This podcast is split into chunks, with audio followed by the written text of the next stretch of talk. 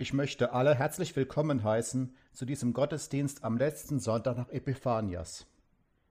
Heute endet auch von kirchlicher Seite aus die Weihnachtszeit, deshalb stehen heute letztmals Christbäume und Krippen in unseren Kirchen. Ja, es war schon eine sehr merkwürdige Weihnachtszeit, die hinter uns liegt.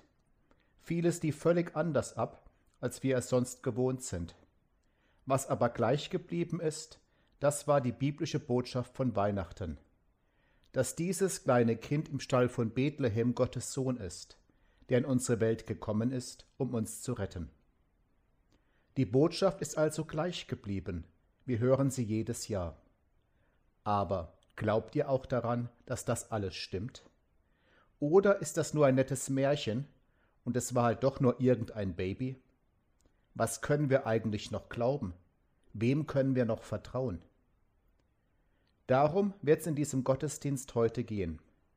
Wir beginnen mit einem Lied, welches nochmal betont, bei der Geburt dieses Kindes wurde Gott Mensch, Jesus war wahrer Gott und wahrer Mensch zugleich. Wir singen aus dem Lied 66, Jesus ist kommen, Grund ewiger Freuden, die Strophen 1, 2 und 5. 66, 1, 2 und 5. Wie gewohnt wird zunächst einmal die Melodie vorgespielt.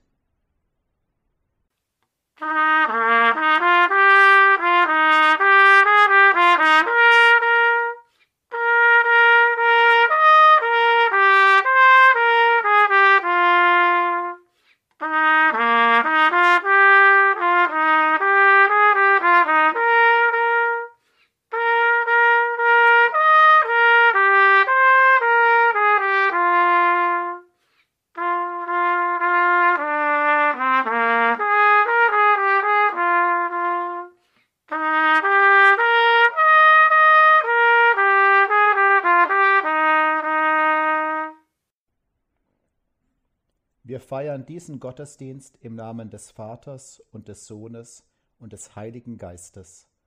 Amen. Herr Jesus Christus, in deinem Namen versammeln wir uns heute. Manche kommen in den Kirchen zusammen, andere feiern diesen Gottesdienst innerlich zu Hause mit. Wir feiern ihn in deinem Namen, und das können wir tun, weil du der Sohn Gottes bist, der Retter, der Heiland so hören wir es immer wieder, so bekennen wir es auch. Doch manchmal schleichen sich auch in unsere Herzen Zweifel ein. Dass wir doch nicht so hundertprozentig wissen, woran wir mit dir sind. Oder wir es zwar mit dem Verstand akzeptieren, es aber nicht tief drin unsere Herzen berührt.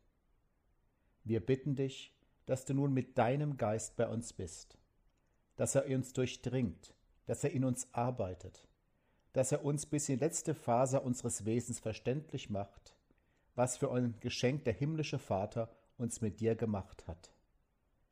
Amen. Als zweites Lied wird vorgeschlagen 139, 1 und 2, Gelobet sei der Herr, 139, die Strophen 1 und 2.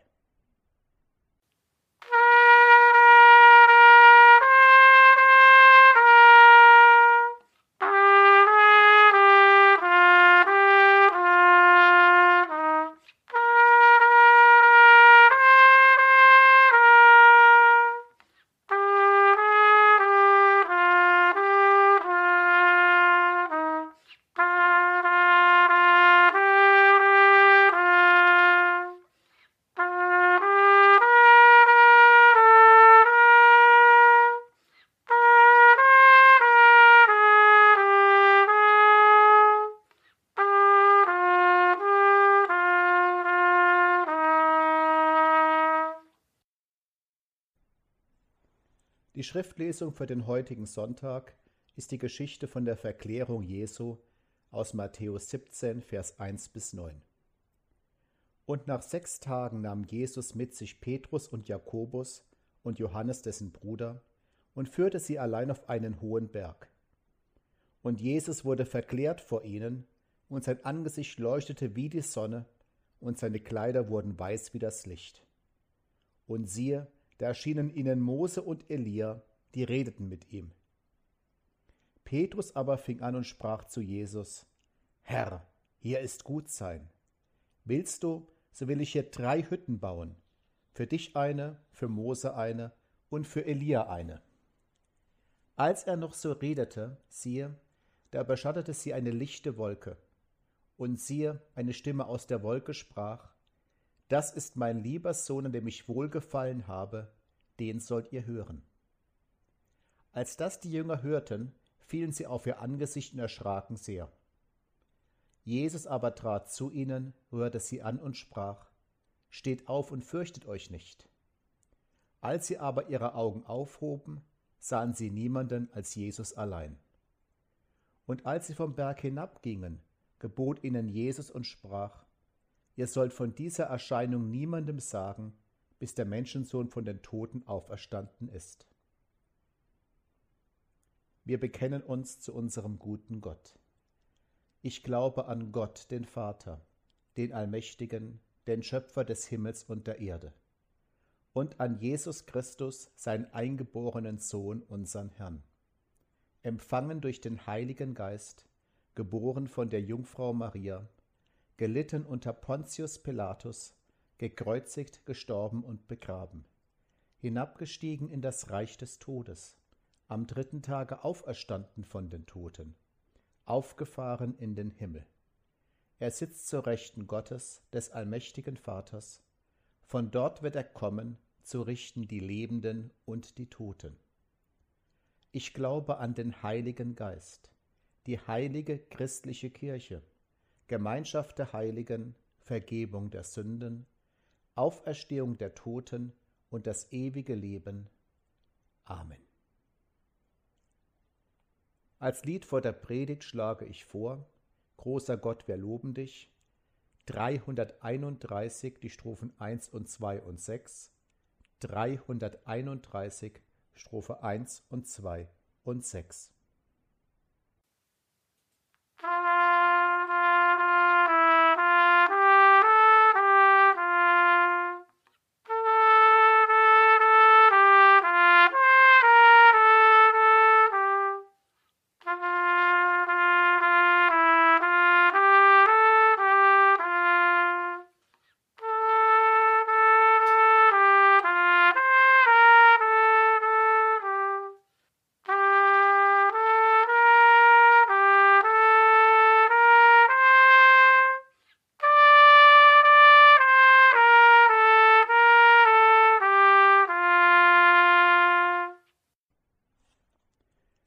Der Bibelabschnitt für den heutigen Sonntag steht im zweiten Brief des Apostel Petrus, Kapitel 1, die Verse 16 bis 19.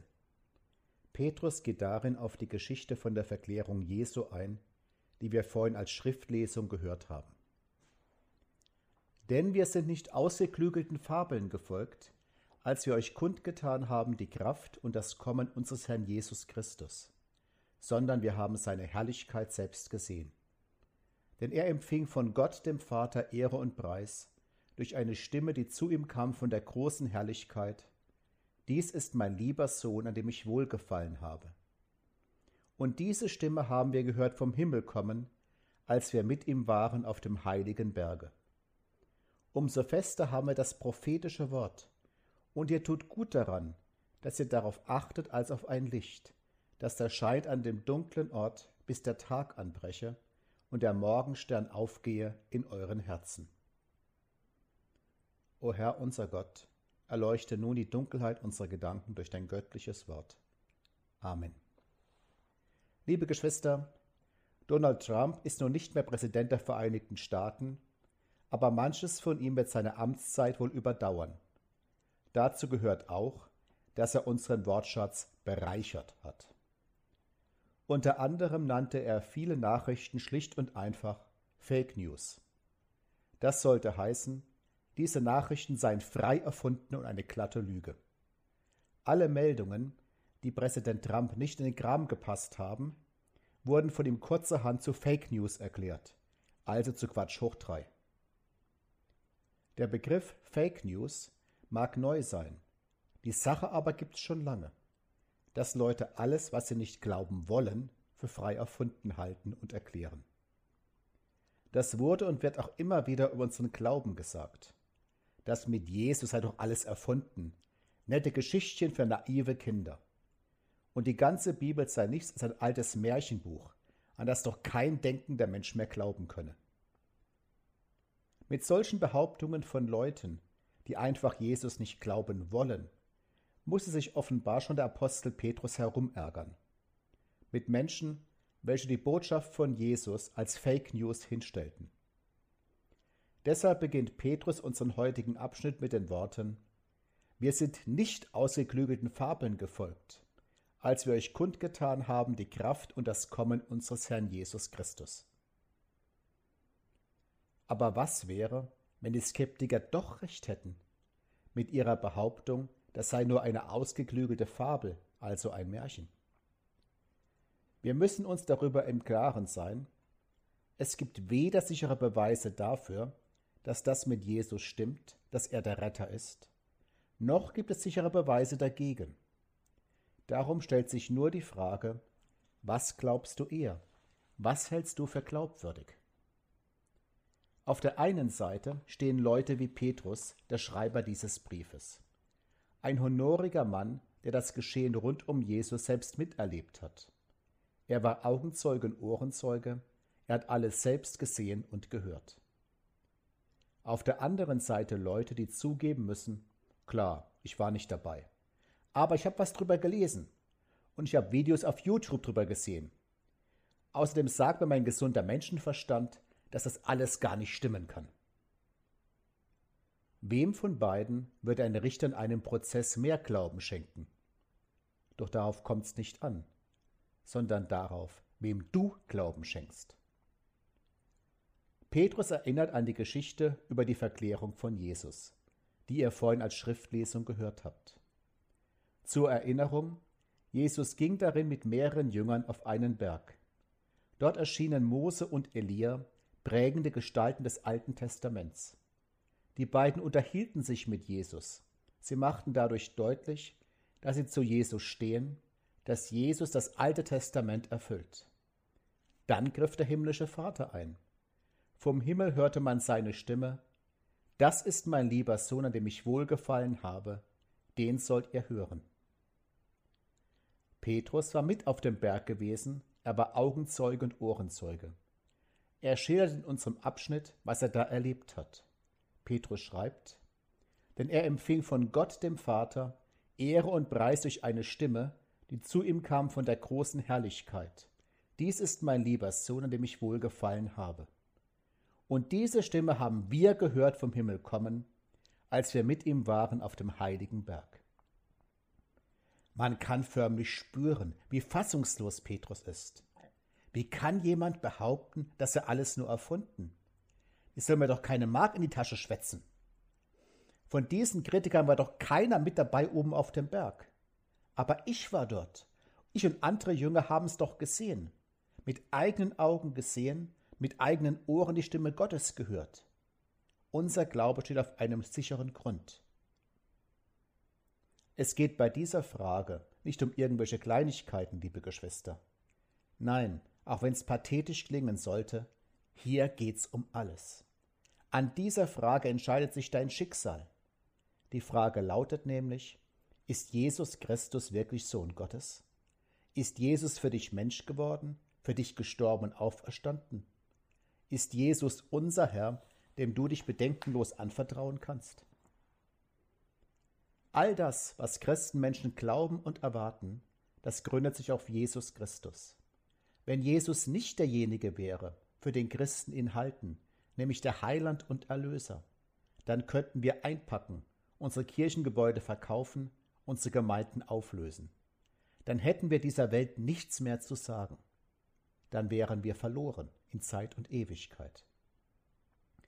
Der Apostel Paulus schreibt messerscharf, Wenn aber Christus nicht von den Toten auferweckt wurde, ist euer Glaube nichts als ein Selbstbetrug, und ihr seid auch nicht von eurer Schuld frei. Ebenso wären auch alle verloren, die im Glauben an Christus verstorben sind. Paulus macht also klar, welche Folgen das für uns hätte. Doch dann stellt er fest, nun aber ist Christus auferstanden von den Toten. Ja, liebe Geschwister, diese Frage könnt ihr alle nur persönlich beantworten, Wem glaubt ihr mehr? Für mich ist die Sache klar. Ich halte diese Augenzeugen und Ohrenzeugen für absolut glaubwürdig. Es gibt für mich keinerlei Grund, ihre Aussage anzuzweifeln. In einer alten jüdischen Geschichte sagt jemand zu einem Rabbi, Hast du schon gehört, Rebbe? Gott soll es gar nicht geben. Komisch, wundert sich der Rabbi. Vorhin habe ich doch noch mit ihm geredet. Und so geht es mit, auch mit mir und Jesus. Ich habe schon viel mit Jesus erlebt, wenn ich ihn auch nicht so sehen und hören kann wie damals Petrus. Ich habe Jesu Nähe gespürt im Gebet. Er hat mir schon oft geholfen. Wenn mir also jemand sagt, Jesus wird es gar nicht geben, ist das für mich ebenso Unsinn, wenn er behaupten würde, meine Frau Silvi will nicht existieren. Ich erlebe beide doch täglich neu, wenn auch auf unterschiedliche Art und Weise. Leute wie Petrus oder Paulus halte ich darum für absolut zuverlässig. Umso mehr, wenn man sich anschaut, was Petrus auf sich genommen hat. Petrus war so von der Sache Jesu überzeugt, dass er alles dafür riskiert hat. Petrus hat Jesus verkündigt nach dessen Auferstehung und Himmelfahrt, obwohl das lebensgefährlich war, obwohl das bei Todesstrafe verboten war. Petrus hat Christus verkündigt und alle Redeverbote ignoriert. Dafür hat man Petrus mehrmals ausgepeitscht, ins Gefängnis geworfen, für verrückt erklärt. Man hatte auch schon den Tag seiner Hinrichtung angesetzt. Doch Petrus stand dazu. Er war dem auferstandenen Christus selbst begegnet. Er wusste, dass es wahr ist, dass Jesus lebt und uns rettet. Darum ging Petrus am Ende sogar für seinen Glauben in den Tod. Wir waren nicht wie Petrus bei den Ereignissen auf dem Berg dabei. Wir sind 2000 Jahre später geboren. Wir sind keine Augenzeugen und Ohrenzeugen. Und doch leben wir nicht im dunklen Tal der Ahnungslosen. Nein, wir haben ein Licht, welches in der Dunkelheit unserer Welt leuchtet. Petrus schreibt, Umso fester haben wir das prophetische Wort, und ihr tut gut daran, dass ihr darauf achtet als auf ein Licht, das da scheint an einem dunklen Ort, bis der Tag anbreche und der Morgenstern aufgehe in euren Herzen. Das prophetische Wort, das Wort Gottes in der heiligen Schrift in der Bibel. In der Bibel finden wir alles, was wir über Christus wissen müssen. Wir können darin lesen, was die Propheten im Alten Testament angekündigt haben und was sich alles durch Christus erfüllt hat. Wir können darin die Worte Jesu und seine Taten lesen, niedergeschrieben von den Augenzeugen und Ohrenzeugen. Die Bibel ist das Licht, welches uns immer wieder den Weg zeigt zu Christus, zum großen Licht der Welt. Jesus ist der Retter, der Sohn Gottes, das feste Fundament. Auf ihn können wir vertrauen im Leben und im Sterben. In einem Lied von Johannes Falk, das auch unsere Band KFB singt, heißt es Meine Seele singe, denn die Nacht ist vorbei. Mach dich auf und bringe deinem Gott Lob und Preis. Alle Schöpfung juble, wenn der Tag nun anbricht. Gottes Töchter und Söhne strahlen in seinem Licht. Der wahre Morgenstern, er ist aufgegangen, der Erlöser ist hier. Ich weiß, dass Jesus lebt, er ist auferstanden und er lebt auch in mir. Unser Gott schenke euch viele Erlebnisse mit unserem lebendigen Herrn. Amen. Statt ein Lied zu singen, hören wir nun ein Lied, das erwähnte Lied Morgenstern, gesungen von unserer jungen Cheflenzer Band KFB.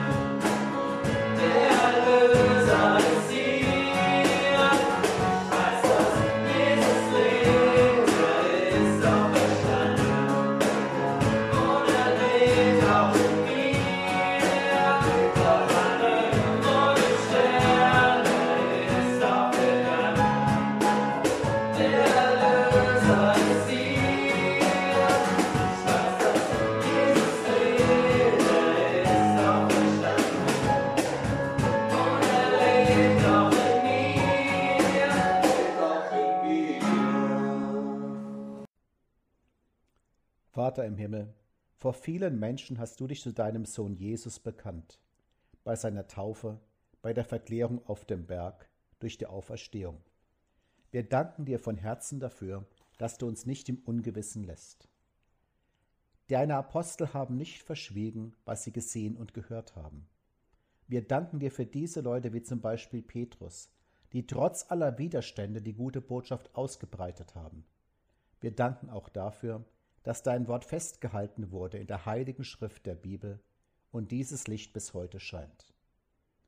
Wir danken dir für all die Frauen und Männer, die in den vielen Jahren seither die gute Botschaft weitergesagt haben, von einer Generation an die nächste weitergegeben haben, sodass die Botschaft am Ende auch zu uns gelangt ist. Doch bisweilen sind wir unsicher, zweifeln an der guten Botschaft und brauchen dann dringend innere Stärkung durch dich. Zeig dich uns immer wieder, wenn die schweren Momente kommen. Sprich uns an, berühre unsere Herzen, festige unseren Glauben und mache auch uns zu Zeugen, die deine Wahrheit weitergeben. Du bist ein Gott der Wahrheit, doch da gibt es auch noch den altbösen Feind, Satan, den Vater der Lüge und des Betrugs. Er versucht alles, um dich in Misskredit zu bringen, um die Menschen zu verwirren, um sie von dir wegzubringen. Weise ihnen die Schranken, der du viel mächtiger bist als er, wäre dem Gift, das er auf vielfältige Weise verbreitet. Manche Menschen machen bei seinem Betrug mit, ohne sich dessen bewusst zu sein, ziehen deine Worte in den Dreck, bezeichnen sie als Lüge, setzen alles daran, dass möglichst viele vom Glauben wegkommen. Bitte hilf ihnen allen, dass sie sich noch rechtzeitig besinnen werden, dass sie deine rettende Wahrheit erkennen und verinnerlichen werden. Lass die Wahrheit über all dieses Lügenwerk triumphieren. Und mit Christi Worten beten wir, Vater unser im Himmel, geheiligt werde dein Name, dein Reich komme, dein Wille geschehe, wie im Himmel so auf Erden. Unser tägliches Brot gib uns heute und vergib uns unsere Schuld, wie auch wir vergeben unseren Schuldigern, und führe uns nicht in Versuchung, sondern löse uns von dem Bösen. Denn dein ist das Reich und die Kraft und die Herrlichkeit in Ewigkeit. Amen. Und der Friede Gottes, der höher ist als alle unsere Vernunft, bewahre eure Herzen und Sinne in Christus Jesus, unserem Herrn und Heiland. Amen. Als Schlusslied schlage ich vor 171, 1 und 2 und 4, bewahre uns Gott, behüte uns Gott, 171, 1 und 2 und 4.